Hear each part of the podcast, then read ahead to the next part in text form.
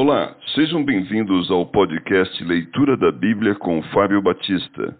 A minha oração é que Deus fale ao seu coração por meio da Bíblia Sagrada.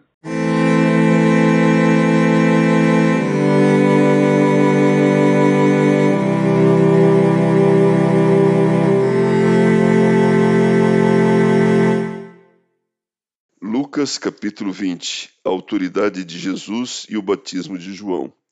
Aconteceu que num daqueles dias, estando Jesus a ensinar o povo no templo e a evangelizar, sobrevieram os principais sacerdotes e os escribas, juntamente com os anciãos, e o arguíram nestes termos: Dize-nos com que autoridade fazes estas coisas? Ou quem te deu esta autoridade? Respondeu-lhes: Também eu vos farei uma pergunta. Dizei-me: o batismo de João era dos céus ou dos homens? Então eles arrazoavam entre si.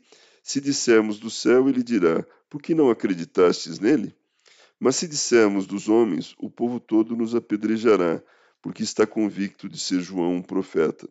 Por fim responderam que não sabiam.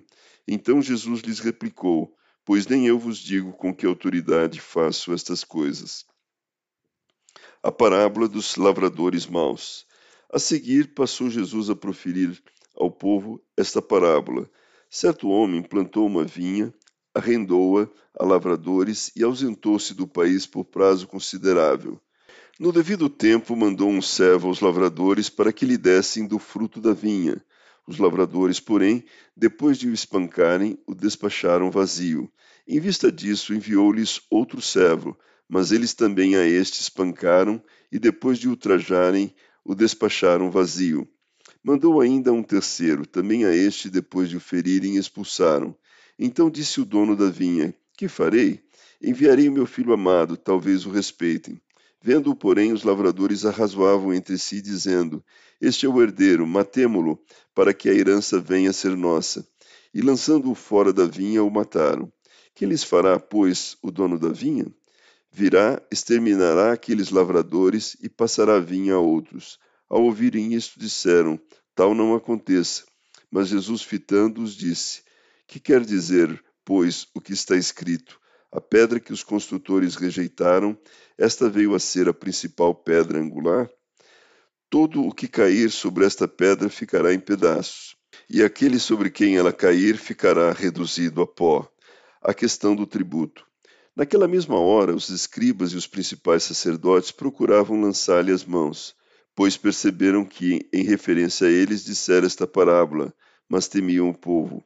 Observando-o, subornaram emissários que se fingiram de justos para verem se o apanhavam em alguma palavra, a fim de entregá-lo à jurisdição e à autoridade do governador.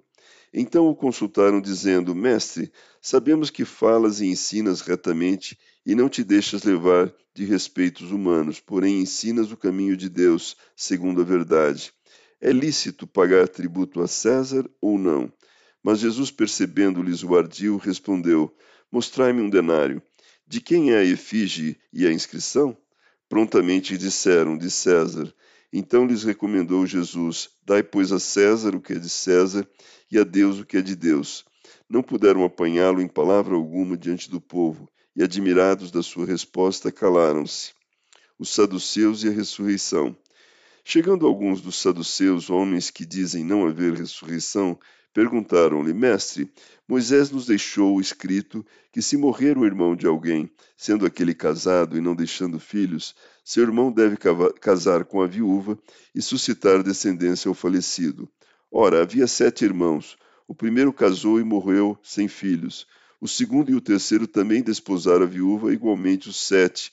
Não tiveram filhos e morreram. Por fim morreu também a mulher.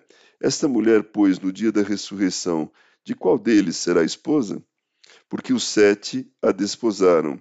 Então lhes acrescentou Jesus: Os filhos deste mundo casam-se e dão-se em casamento, mas os que são havidos por dignos de alcançar a era vindoura e a ressurreição dentre os mortos não casam, nem se dão em casamento, pois não podem mais morrer, porque são iguais aos anjos e são filhos de Deus sendo filhos da ressurreição.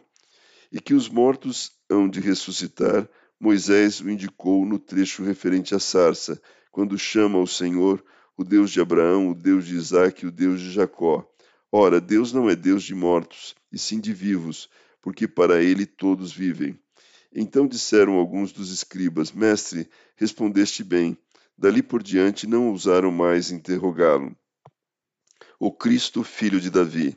Mas Jesus lhes perguntou: Como podem dizer que o Cristo é filho de Davi? Visto como o próprio Davi afirma no livro dos Salmos: Disse o Senhor ao meu Senhor: Assenta-te à minha direita, até que eu ponha os teus inimigos por estrado dos teus pés. Assim, pois, Davi lhe chama Senhor, e como pode ser ele seu filho? Jesus censura os escribas. Ouvindo todo o povo, recomendou Jesus a seus discípulos: Guardai-vos dos escribas, que gostam de andar com vestes talares e muito apreciam as saudações nas praças, as primeiras cadeiras nas sinagogas e os primeiros lugares nos banquetes, os quais devoram as casas das viúvas e, para o justificar, fazem longas orações. Estes sofrerão juízo muito mais severo.